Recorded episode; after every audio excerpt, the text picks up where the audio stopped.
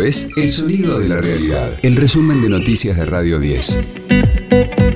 Hoy es lunes, primero de mayo, mi nombre es Karina Sinali y este es el resumen de noticias de Radio 10, El Sonido de la Realidad. Alberto Fernández viaja a Brasil junto a Sergio Massa. Lo hará mañana para una reunión bilateral con Lula da Silva.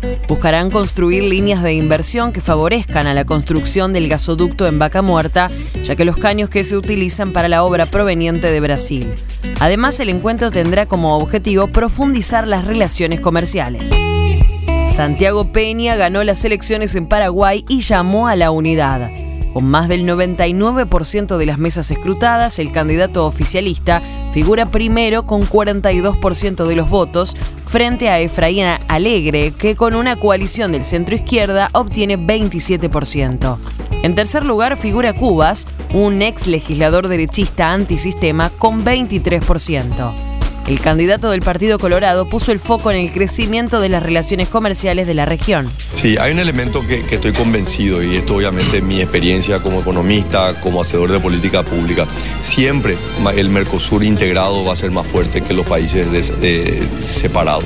Así que estoy plenamente convencido que voy a trabajar con la Argentina, con Brasil, con Uruguay. Hablé ya también con el presidente de Uruguay, Luis Lacalle, y, estamos muy comprometidos con esa unidad dentro del Mercosur, pero un Mercosur que le, sirva a los países, principalmente a los países pequeños que somos los que más dependemos del comercio. La CGT, sectores sociales y la izquierda preparan masivos actos por el Día del Trabajador.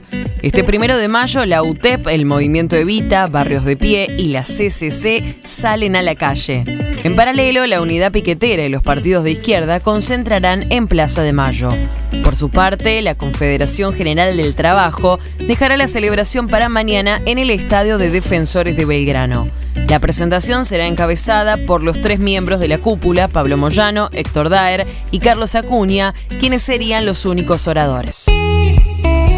Independiente le ganó a Belgrano y cortó la mala racha en la liga profesional.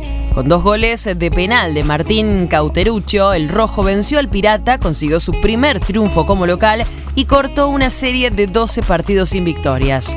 Además, por la fecha 14, Defensa y Justicia se impuso por 2 a 0 a Colón de Santa Fe. Talleres de Córdoba le ganó 3 a 1 a Rosario Central y el partido entre Unión de Santa Fe y Lanús fue suspendido debido al fuerte viento. Radio 10, el sonido de la realidad. Enorme es el placer de poder estar nuevamente con todos ustedes esta tercera noche aquí en Buenos Aires. Ya están las fechas para los shows de Luis Miguel en Argentina. La gira tendrá su paso por Buenos Aires los días 3, 4 y 6 de agosto en un escenario a designar. Luego seguirá por Chile para luego encarar una recorrida por Estados Unidos y finalmente su México natal. Los precios de las entradas van a oscilar entre los 13 mil y los 130 mil pesos, dependiendo de la ubicación. Será la primera visita de Luismi desde sus presentaciones de 2019 en Córdoba y en Buenos Aires.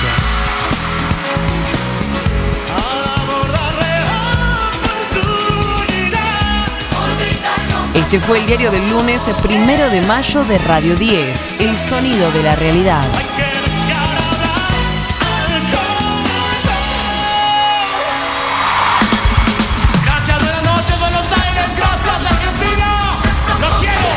Resumen de noticias de Radio 10. Seguimos en redes y descarga nuestra app.